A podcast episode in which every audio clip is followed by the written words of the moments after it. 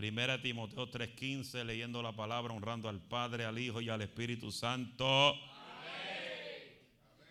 Para que si tardo sepas cómo debes conducirte en la casa de Dios, que es la iglesia del Dios viviente, columna y baluarte de la verdad. Amén. Y voy a hablar un poquito nada más. Le voy a pasar por encima porque tengo como 20 páginas de este mensaje. Como que llevo como un año escribiendo. Pero le voy a pasar por encima nada más a lo principal de esta parte, de la primera parte. Y el tema de esto es discípulos que entienden la importancia de la lealtad. Discípulos que entiendan la importancia de la lealtad. Como que se fue el gozo un poquito ahora. Y como hablábamos la semana pasada, o la semana antipasada, o una de las semanas antipasadas, que Jesús donde quiera que iba, dice la Biblia, en muchas ocasiones de la Biblia decía la palabra, o dice la palabra, que donde quiera que Jesús iba, las multitudes seguían a Jesús por todas partes.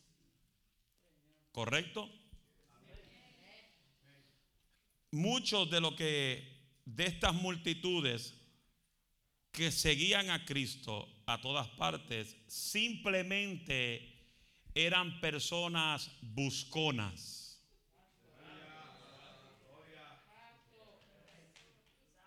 Se fueron. Lo voy a repetir porque yo creo que esto te cayó heavy duty, funky wild y no ha empezado ni el estudio. Muchas de estas multitudes que seguían a Cristo lo, simplemente eran personas busconas. Queriendo decir que eran personas que simplemente le interesaba su bienestar. Le importaba lo de ellos nada más y más nada. Se fueron. Y Dios, aún en su divina misericordia, Jesús, aún en su misericordia, hizo maravillas en todos estos buscones. Aún muchos de ellos siendo infiel a Él. Ellos pudieron ver las maravillas del Eterno hecho realidad en sus ojos. Hmm. Acá conmigo. Hmm. Hágalo otra vez. Hmm. Y, y, levante la mano todo el que le encanta ver las maravillas de Dios. Arriba sin artritis. Cuando yo digo arriba sin artritis, es que tú estires la mano hasta donde tú puedes llegar. O se levanta la mano todo el que quiere ver maravillas de Dios.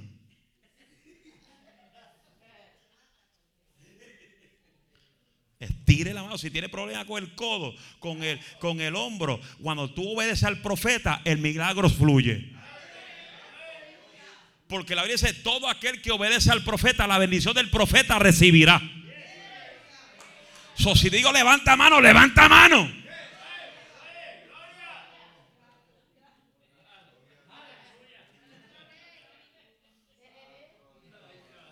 Yo tengo un mensaje que, wow, lo he predicado muchísimas veces en la campaña como evangelista, bajo el tema, ¿eres buscón o eres provocador? ¿Eres buscón o eres provocador? El buscón hace lo que muchos de los que caminan con Cristo hacían. ¿Qué hacían? Lo seguían por simplemente los milagros. Los buscones Simplemente buscan. Los provocadores causan manifestación.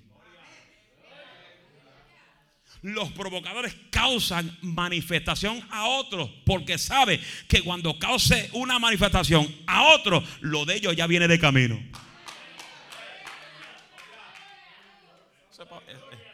Eso es otro día. Ahora te pregunto, ¿eres buscón o eres discípulo? Porque la estrategia de Jesús es que todo lo que estemos aquí nos formemos a ser discípulos de verdad. No mitad de la iglesia. Y yo entiendo que en medio de las congregaciones siempre va a haber uno o dos que nunca estarán en acuerdo a lo que el pastor habla. Porque aún con Cristo vieron gente que no estaban en acuerdo con lo que Cristo enseñaba. Que si tú eres una cizaña, tranquilo, que lo que viene para ti es candela. Ay, chamagua.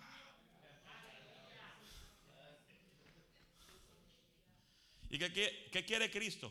¿Qué quiere Cristo de su pueblo? Cristo quiere de su pueblo que nos formemos conforme a su carácter. Pregúntate tú mismo, en tu mente, en tu casa, o donde quiera que tú camines, ¿será Cristo bochinchero?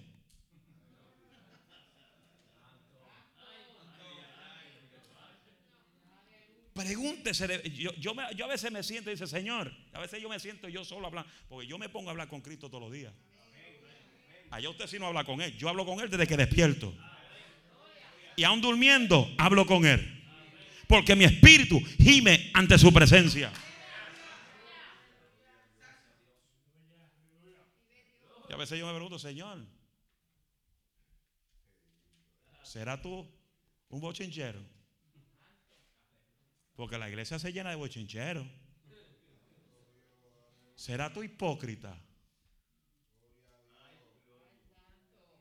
Pregúntese de vez en cuando. Mírese en el espejo. Y mírese usted en el espejo. A ver si se queda el espejo, se rompe.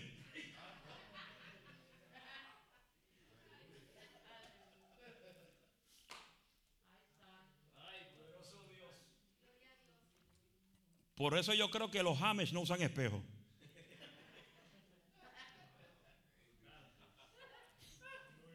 Para que no se les rompa.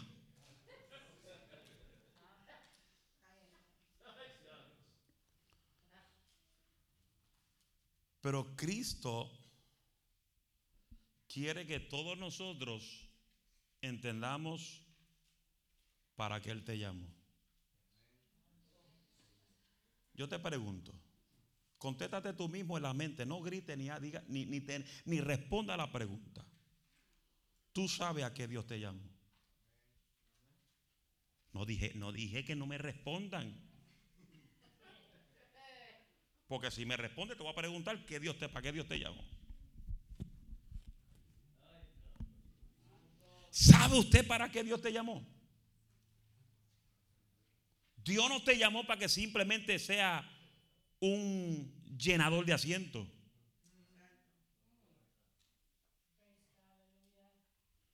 Sí entendemos que llega el proceso de crecimiento, el proceso de formación, el proceso de, llegar a ser el, a, a, nivel de llegar al carácter de Cristo. Pero cuando ya tú estás pasando la etapa del proceso, ¿qué tú vas a hacer?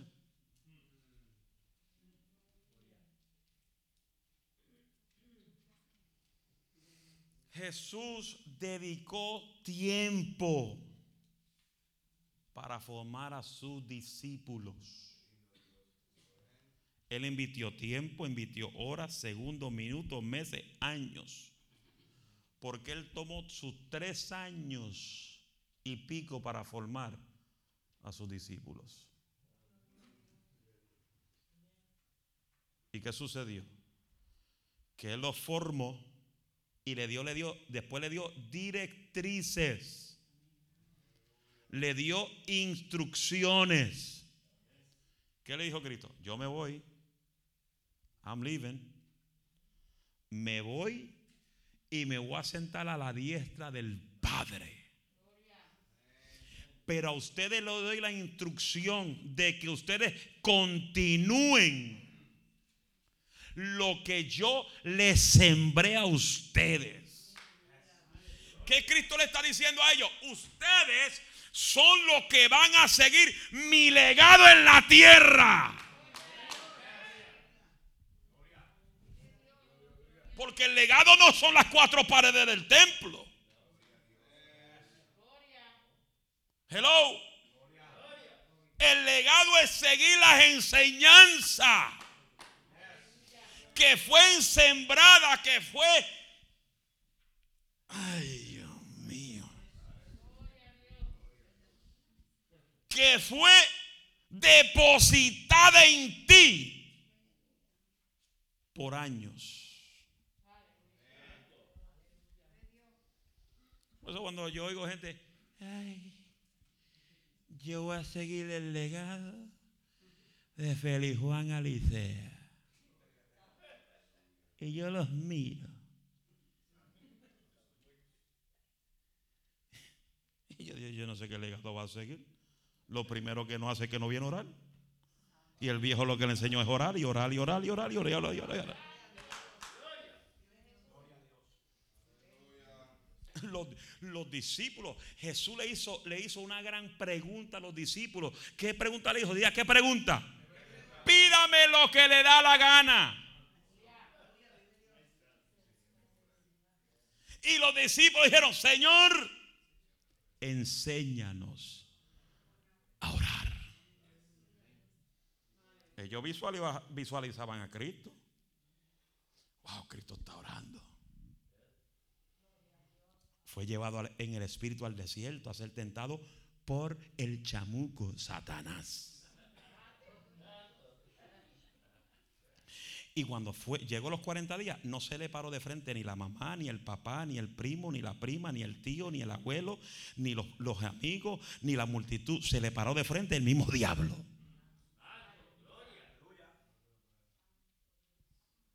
Hello. ¿Y qué Cristo le dijo al diablo? Diablo, ah, no, cambia esas piedritas en pan, que tienes hambre, lleva 40 días sin comer, está en un, en un ayunito. Dile esas piedras que se transformen en pan, un pan calientito, como tú lo transformas, uh, le pone una mantequilla por dentro, derretía, con un chocolate al lado o un cafecito, babastomia. Y Jesús dijo, no solo de pan vivirá el hombre, sino de toda palabra que sale de la boca de Dios. Queriendo decir que él iba y estaba siguiendo el legado del Padre en el cielo.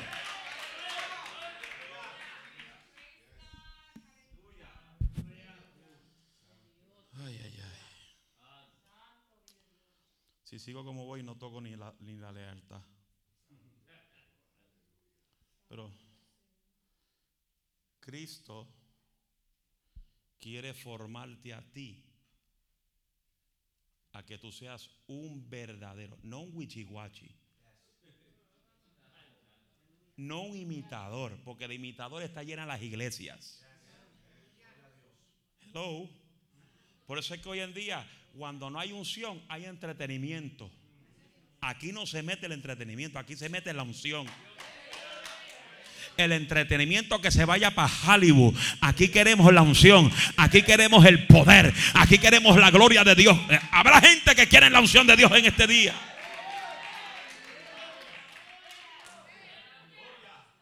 We need the power of the Holy Spirit. Necesitamos el poder del Espíritu Santo. Cuando el poder del Espíritu Santo gobierna nuestra vida, no te gobiernas tú, sino Dios te gobierna.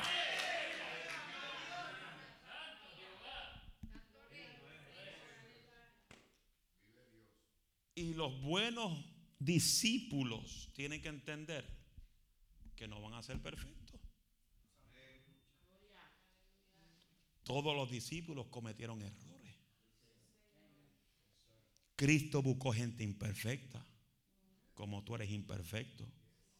Cristo buscó gente pecadora, como Él te sacó a ti del vicio del pecado, de la droga, de la perdición. Cuando mucha gente dijeron, tú no te levantas, tú no vales nada, Jesús dijo, yo voy a levantar de lo más vil de la tierra para avergonzar a aquellos que se creen sabios.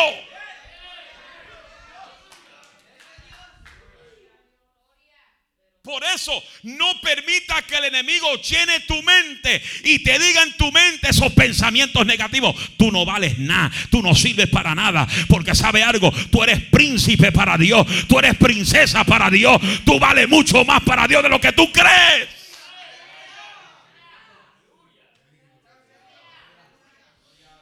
Pero Él quiere formarnos a ser sus discípulos.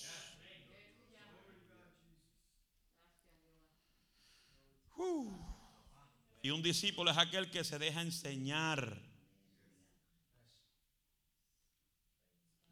Que se deja formar.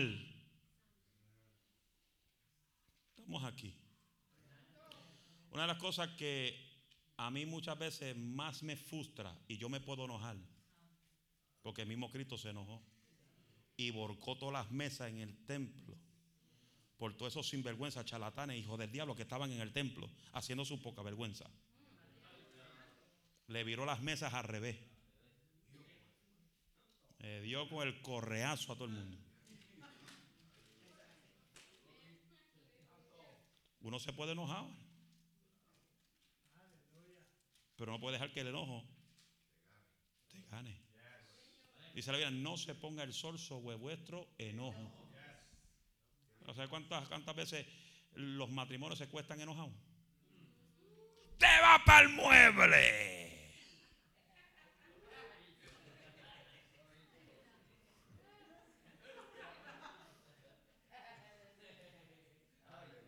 Te va para el Bayman allá con los perros.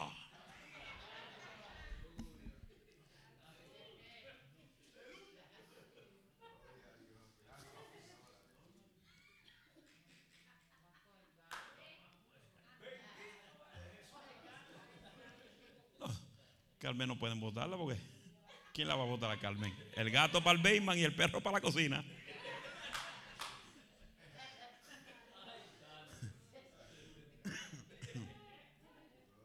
¿Estamos aquí?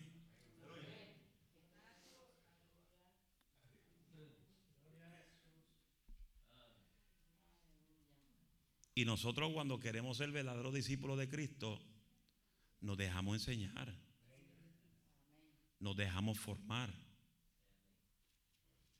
Pero cuando tú te crees que lo sabes todo, ese es tu primer error. Cuando la persona se lo cree que lo saben todo, ya están en el piso fracasado. Ya están en el piso. Mire, aquí en esta iglesia, años atrás, años, años, años atrás, había alguien que Dios lo levantó bien fuerte, con enseñanza, sabiduría, pero siempre tenía un problema. ¿Ya cuál es? Que se creía que lo sabía todo. Y muchas veces cuando él enseñaba o predicaba, humillaba a los que no sabían. Pero tenía un problema. ¿Ya cuál es? Que le encantaba darse mucha promoción cuando estaban en el mundo del pecado.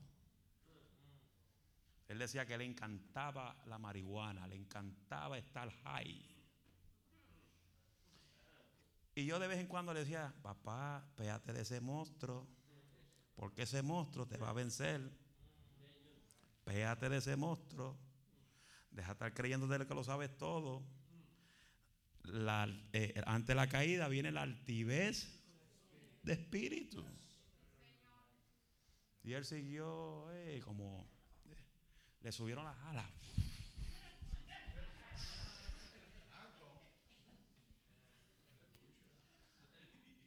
De la noche a la mañana, oye esto, de la noche a la mañana, cuando entra el descuido, ahí es donde el enemigo te tira las uñas. Y le llegó el descuido. ¡Pa! Se escocotó en la droga. ¡Pa! Lo divorció la mujer. ¡Pa! Cayó preso. Hasta el sol de hoy lucha para mantenerse de pie. Porque el que se cree, porque lo triste de esto es, ¿sabe qué es lo triste? Que a un Dios le levanta y sigue con las malas costumbres. Igual se cocota otra vez. Porque ha ido a muchas iglesias y para él ninguno de los pastores que han visitado él no sirven para él. Porque él lo sabe todo. A mí tú no me vienes a decir, una persona que solamente llevaba ocho años en el Evangelio, ir a una iglesia de un pastor que llevaba 35 años predicando. Y tenía los pantalones de decir que ese hombre no sabía Biblia.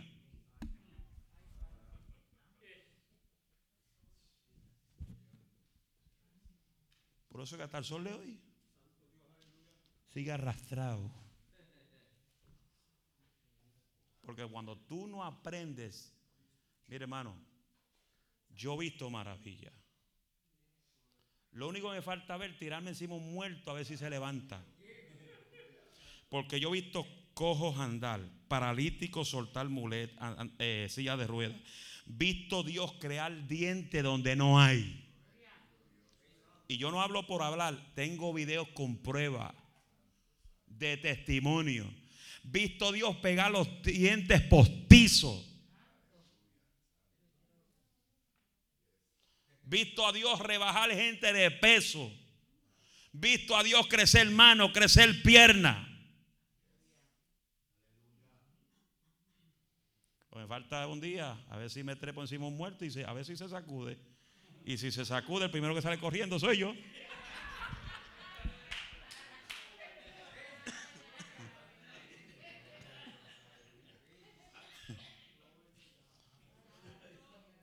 Imagínate, yo me trepo encima muerto, el muerto se sacude y yo, ¡para de Dios!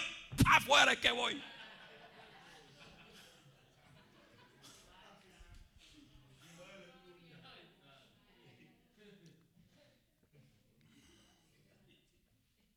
¿Y qué sucede? Y esto yo le enseño donde quiera que voy.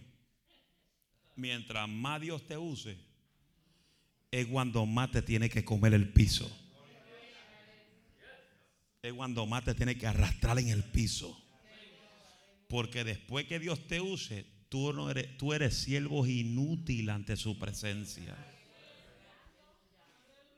Dios te usa ahora. echa fuera demonio. Ahí está. Fuera, fuera. De momento él hace. Dame lo mío.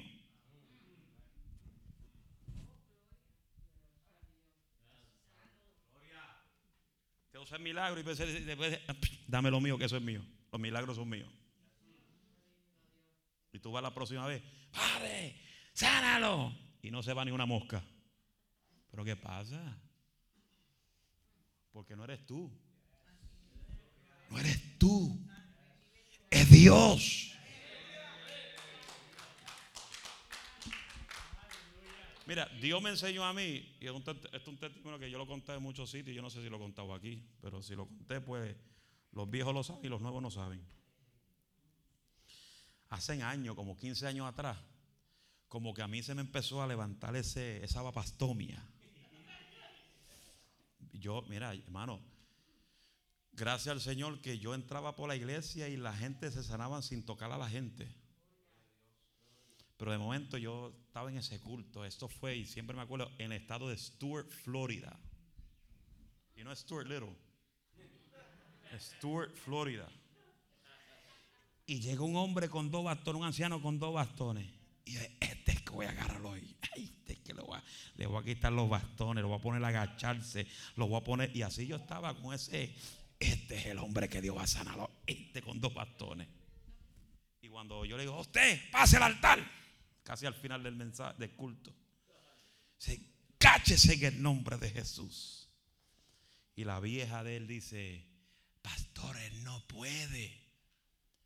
Tiene varilla de aquí hasta acá arriba de un accidente. Eso es su mente llena de incredulidad. Se va a agachar en el nombre de Jesús. Yo estuve ahí insistiendo hasta que forcé al viejo a agacharse. Cuando ese viejo se agacha, yo escucho algo que hace ¡clac! Yo digo, ay Dios mío, ¿qué es eso? Mano, literalmente estoy en el altar, ese viejito se quedó así virado. Con un dolor. Yo dije, está sano. Pero las piernas me están, está sano, créalo. Lo levantaron cuatro hombres, lo sentaron en el carro y se fue para la casa. Yo le dije al pastor, llévame al hotel porque no quiero comer.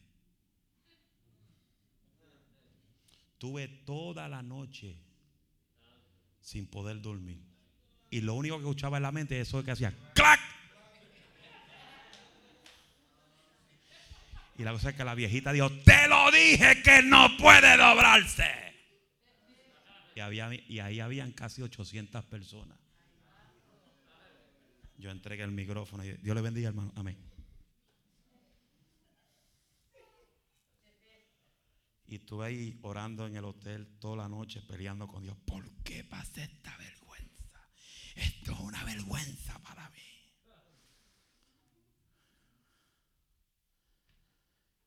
Y yo que esa voz que me dice,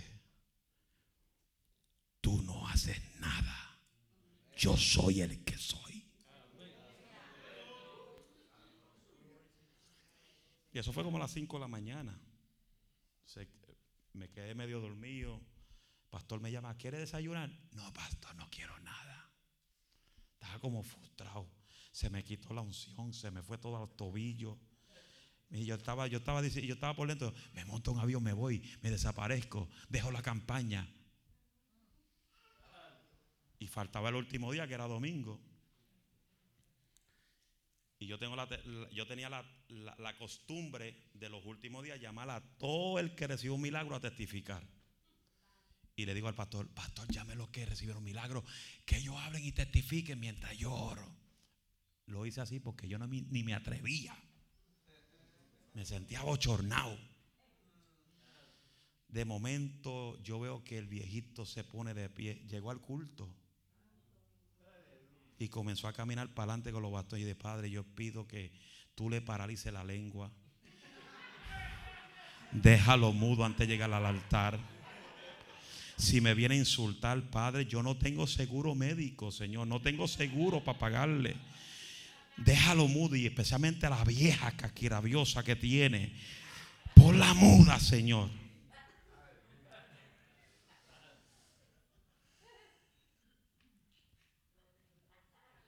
y testifican y después ellos son los últimos que agarran el micrófono. Y la vieja, el pastor debe el micrófono, que quiere decir algo. Yo puedo entonces, Padre, la muda, Señor. Reprendo la vieja en el nombre de Jesús. Después la viejita le da la parte al, esposo. Predicador, ven acá. me dice el loco. Aleluya, gloria a Dios, Padre Santo. Reprendo al diablo, los demonios. Este viejo me viene a insultar a frente de toda esta gente, Señor. Paralízalo, córtale la lengua, que se la muerda, Señor. Y pues sigue, predicador, ven acá. Y el pastor me dice, hermano Elisea, baje, le están diciendo que baje. El pastor no me ayuda tampoco. Y me bajo al altar y me pongo así. Me dice, Alicia, mire para acá. Yo, yo, me sentía tan bochornado. Y pues la vieja sale, ¡suba la cabeza!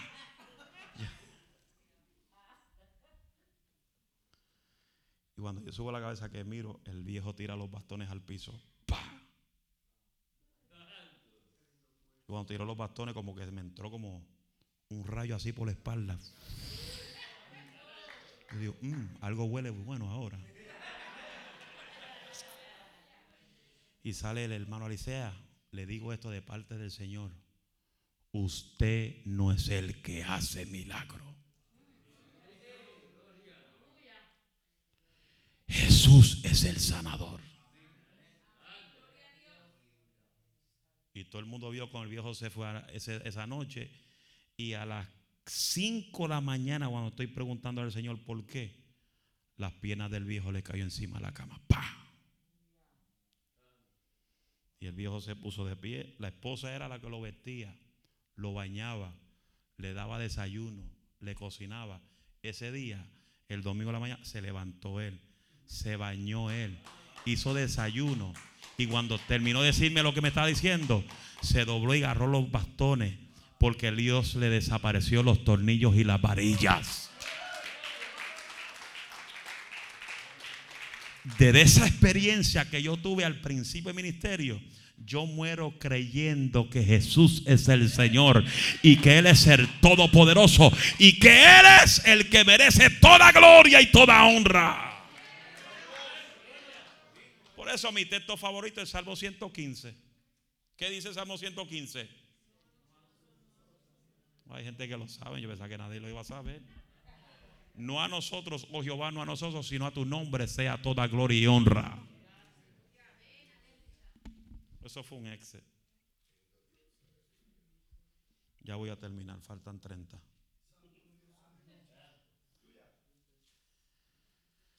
¿Y qué Dios anda en busca de vosotros?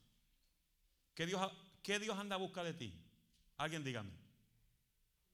¿Qué Dios anda en busca de usted? Que sea qué? Imitadores de Él. Obediencia a Él. ¿Qué más? Dígame. Que lo provoquemos. Pero para ser discípulo, ser servidores. ¿Ah? ¿Por aquí dieron algo?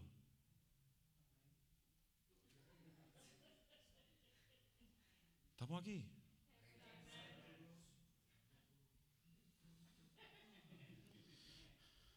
Destiny. Ahí se puso roja. Ella está aprendiendo a ser estilista. Y está en un- en una escuela de, de, estilista. ¿O ya finí?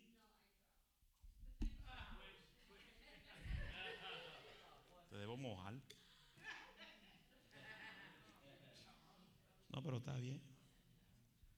Dios tiene otra Dios, Dios sabe. Pero ella empezó a estudiar lo que es cortar el cabello. Cuando ella entró a cortar cabello, ella no sabía.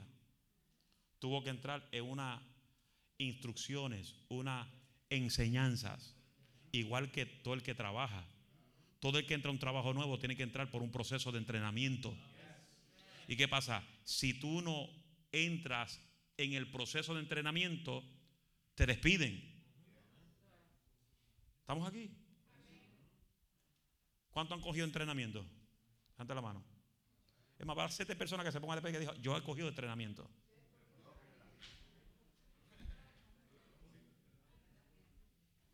¿Eh? Casi todos han tomado entrenamiento.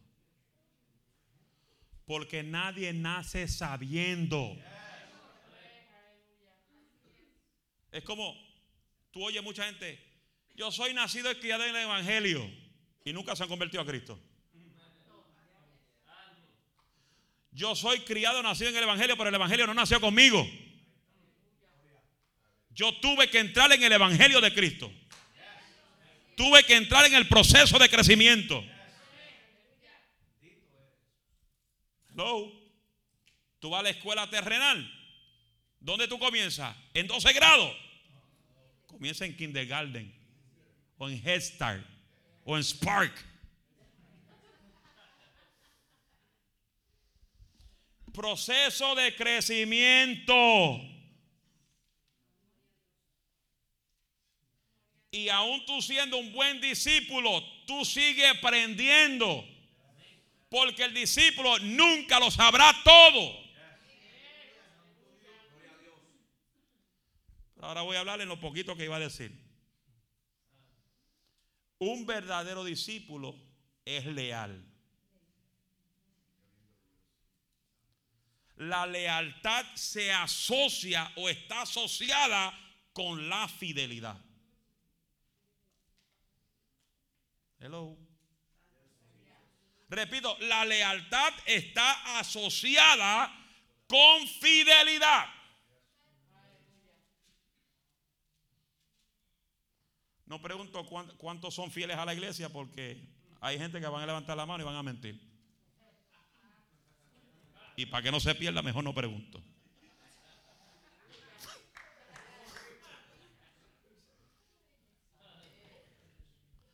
Alguien leal es alguien que no te da la espalda. Ni con sus actitudes, ni con sus pensamientos. Porque tú puedes ser o, tratar de ser leal a frente de mí, pero tus pensamientos te traicionan. Tus actitudes te, te, traicionan. Pues a mí se me mete lo de Moisés también, que comienzo a gaguear. ¿Viste? ¿Viste que yo gagueo también? Que cuando tú prediques y comienzas a gaguear, sigue por ahí para adelante, olvídate. Eso se llama la unción lengua.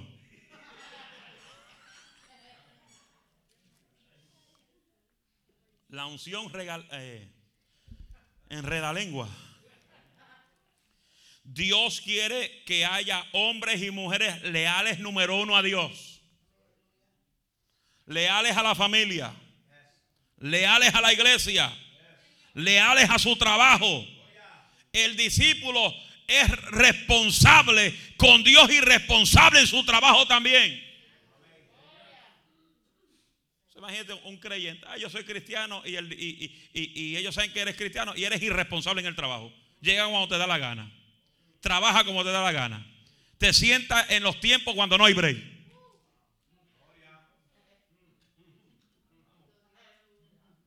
Eso es un mal ejemplo de un verdadero llamado discípulo y cristiano. hay silencio ahora. Por eso, el salmista dijo en el Salmo 12, verso 1, salva, oh Jehová, porque se acabaron los piadosos, porque han desaparecido los fieles de entre los hijos de los hombres. Habrá, habla mentira cada uno con su prójimo. Hablan con labios linsonjeros y con doble y con doblez de corazón. David se estaba quejando de una triste realidad. Que él estaba rodeado de gente desleal.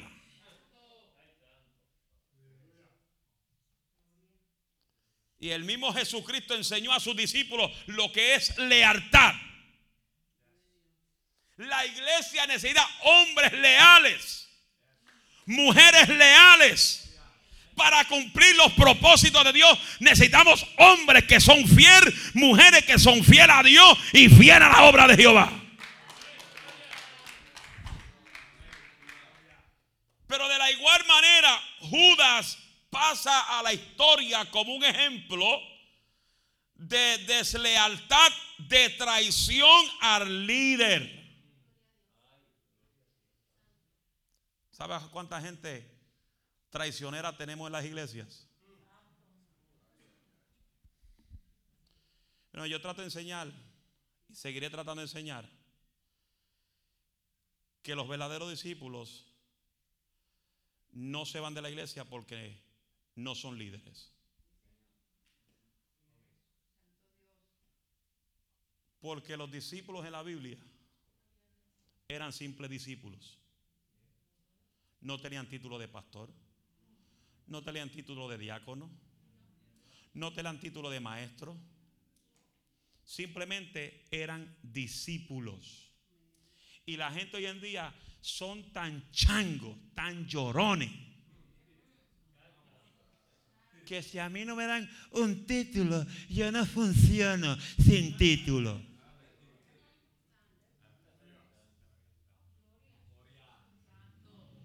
Hello.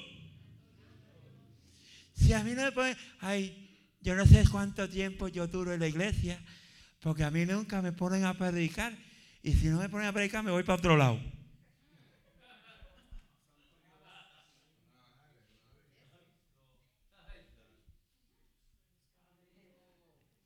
El leal no traiciona. El leal no es una persona que traiciona. Hello. Por eso es necesario que conozcamos la importancia de ser discípulos leales a Dios y a la obra. Porque te garantizo, si tú no puedes ser leal con Dios, menos leales con la iglesia y con el pastor.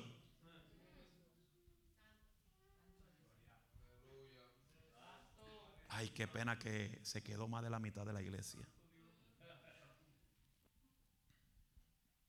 La lealtad está asociada con fidelidad. Alguien leal es alguien que no le da la espalda ni con su actitud ni con su pensamiento. Hello. So ten cuidado lo que tú piensas de tu hermano. Yo no puedo, yo no puedo entender cómo hay gente que están en la misma iglesia pero se odian. Uno canta aquí, me voy con él, me voy con él, me voy con él. El otro dice allá arriba, yo tampoco me quedo, me voy también. Le pregunto a ustedes, y yo quiero que usted levante la mano. Enojado, ¿usted se va para el cielo? No se van para el cielo ni enojado, ni frustrado, ni lleno de rencor. Por eso la Biblia dice, si, si tú vas a traer una ofrenda, una ofrenda, si va a traer una ofrenda, porque hay gente que se creen, ay, yo soy fiel diezmador. Hay gente que son fieles diezmadores, pero no agradan a Dios. ¿Y qué dice la Biblia? Si tú vas a traer una ofrenda, babastomia, aquí estoy, si va a traer una ofrenda y sabe que alguien está en contra tuya, déjala ahí. Déjala ahí. No la pongan en el gozo porque le va a hueler mal a Dios. Déjala ahí, vete, reconcíliate con que está enojado contigo o con quien tú estés frustrado. Y después que te reconcilie, ven a traerle la ofrenda que para que sea de olor grato ante la presencia de Jehová. Estamos aquí. La lealtad es el fundamento para cualquier cargo en la iglesia de Cristo. Como dije el domingo, ¿cómo usted pretende que yo confíe en un cargo en usted si usted no viene a los cultos?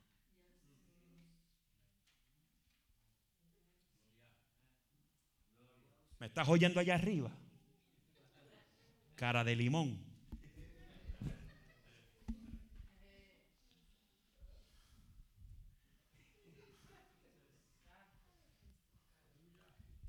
Tenemos que recordar que la iglesia es columna y baluarte de la verdad.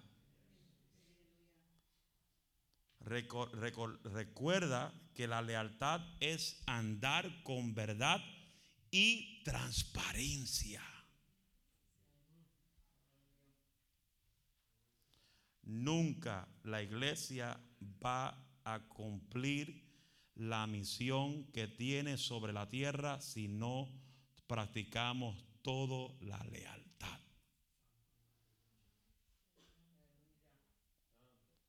¿Estamos aquí? El apóstol Pablo dice en la carta de los Corintios, capítulo 1, verso 2, primera de Corintios, dice, ahora bien, se requiere de los administradores que sean uno, que cada uno, que cada uno sea hallado fiel.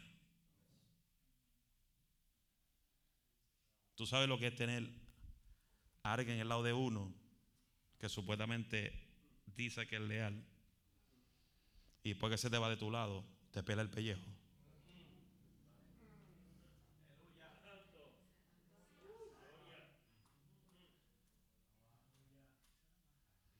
Por eso, por eso yo aprendí que mi casa, mi casa, my house, es mi privacidad.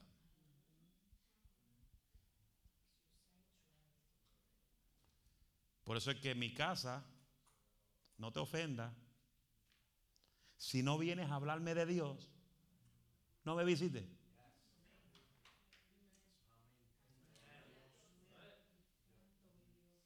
Porque en mi casa yo no permito que me hablen de nadie. Hello. Y para visitar mi casa, you need an appointment. Porque yo no soy de aquellos Llegué, pastor. Te miro por la cámara y dice, mm, que se queda afuera.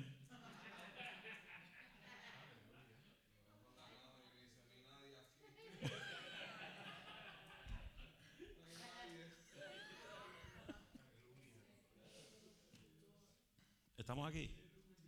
Y no, que, no es que usted no me puede visitar, pero usted tiene que planearlo, porque yo trabajo, mi esposa trabaja, y yo trabajo como caballo, y ella trabaja como yegua.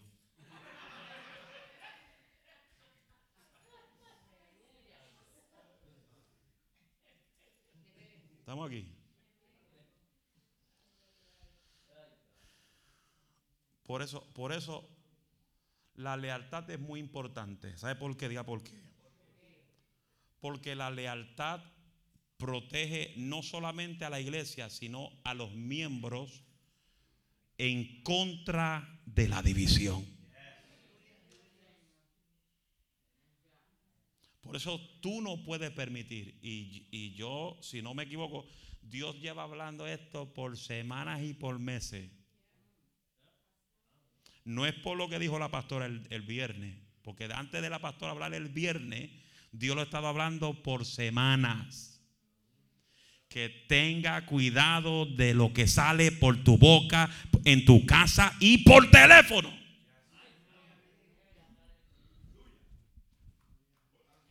que si alguien te cuenta algo privado, no es para que tú se lo cuentes al barrio completo. Si alguien cogió la confianza, se, sintió confiado en usted y le dijo, ay hermanito, le voy a confesar esto. Dios me libró de esto, de esto, de esto, de esto, de esto. Ay, ¿de qué? Repítemelo. De esto, de esto. Repítelo, vamos.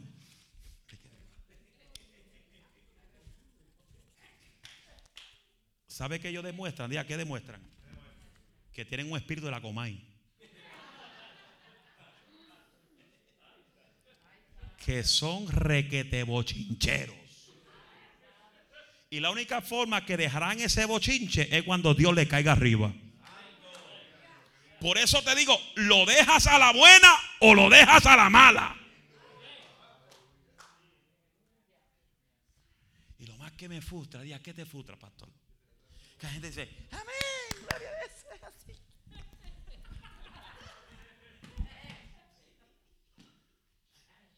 Y siguen con la misma vaina.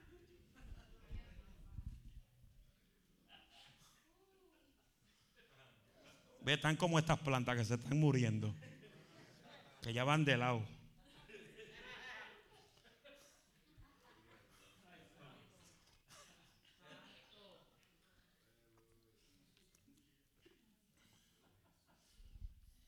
Por eso, Marcos 26, 14 dice, entonces uno de los discípulos llamado Judas Iscariote fue a los principales sacerdotes. Marcos 26, 15 dice, y les dijo, ¿qué me queréis dar?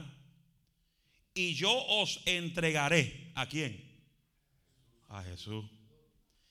Y ellos le aseguraron 30 piezas de plata. Porque hay gente que se venden por dinero. Hay gente que traicionan por dinero.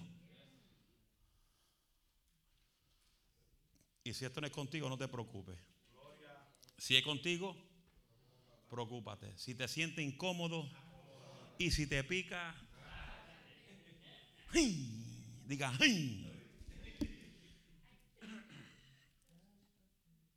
por ejemplo, ¿dónde estamos? Se me fue el hilo.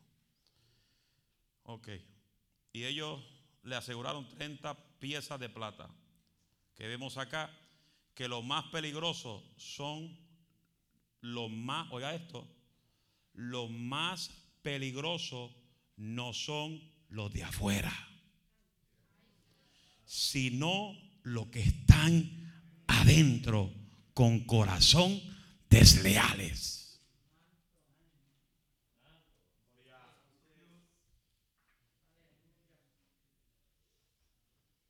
Los de afuera no son el problema. Porque los de afuera están atados por el diablo. Los problemas son los que están adentro. Que tienen un corazón desleal y afuera su testimonio mancha en el Evangelio. Por eso, por ejemplo, Judas tenía un corazón desleal y malo. Estaba esperando criticar a Jesús. Los desleales tienen algunas características. ¿Cuáles son? Juzgan a sus líderes y están, y están prontos a mirar siempre los defectos de los demás. Gente que siempre está mirando los defectos de otros. Póngase de pie todo el que no tenga defecto. Ya hice la pregunta bien. Póngase de pie todos los que no tienen defectos. Ok, sí, se quedaron sentados.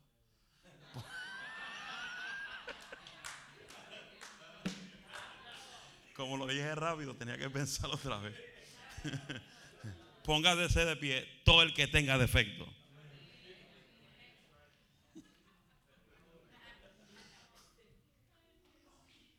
Todos tenemos defectos.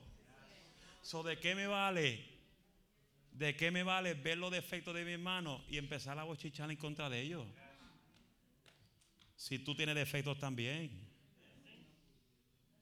Hello, pueden sentarse. Todos tenemos defectos. Yo tengo defectos. La pastora tiene defectos. Todos tenemos defectos. Pero por su gran amor y su gran misericordia, Él nos tiene de pie en el día de hoy, aún con nuestros malos defectos. Porque hasta que esa trompeta nos suene, vamos a seguir con defectos. Hasta que la trompeta nos suene, vamos a seguir siendo imperfectos. Pero Él va a usar tus imperfecciones y tus defectos para realizar su obra perfecta en tu vida y en tu casa. No utilice los defectos de nadie para destruirlos. Los leales no, no hacen eso. Los leales ven al que tiene defecto y, y estaba un poco vacío. Su vida, la manera de ellos es ayudarlos a levantar, no a destruir. Restaurar no es destruir, restaurar es sanar y levantar. Su nombre. Y usted conoce la historia cómo terminó Judas y Cariote. ¿Cuántos quieren terminar así? ¿Quiere terminar como Judas? Sigue, sigue traicionando a la iglesia. ¿Quiere terminar como Judas? Sigue traicionando a tu hermano. ¿Quiere, seguir, ¿Quiere salir como Judas? Sigue hablando de la gente. Hay gente que Dios no lo sana por la lengua. Hay gente que están enfermos por la lengua. Y oran a Dios, sáname, pero Dios no te va a sanar por la lengua. I'm finishing this right now. Señor, haz un milagro en mí. No. Porque lo provocaste tú con tu lengua. A María, la, la hermana de Moisés, le dio lepra en la lengua por la lengua. Y el chisme, la murmuración trae consecuencias en el cuerpo físico del hombre. Estudie la Biblia. Todos los que hablaban de la gente vino consecuencia en el cuerpo físico. Y por eso es que Dios nos sana los lenguilargos. Si esto es contigo, pues rácate.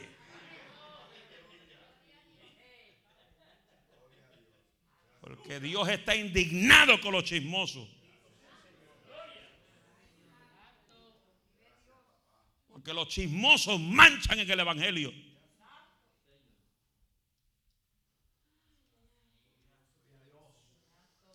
Y eso donde yo estoy bien arisco. De ver gente manchando tanto el Evangelio. Y por culpa de nuestra forma de vivir, la gente no quiere saber ni entrar por las puertas de una iglesia. No sea una de esas personas que cause que gente no entre por la iglesia. Porque lo que te viene, ahí sí que te voy a decir, va a ser heavy duty funky guayo. Porque la iglesia dice, ay, ay, ay, de dónde te lo dice. Ay, ay, ay. Es mejor que te que te amarre un peñón en el cuello y te tire en el mar a que una persona se pierda por tu causa. La Biblia dice, si tu mano es ocasión de tu pecar, córtatela. Si tu ojo es ocasión de pecar, sácatela. Si tu pierna es ocasión de pecar, quítatela. Pero no sea estorbo a que otros entren en el Evangelio de Cristo. Conviértete de verdad y sirve a Dios de corazón.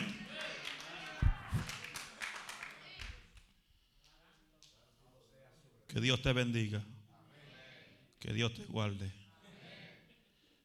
me hicieron sudar.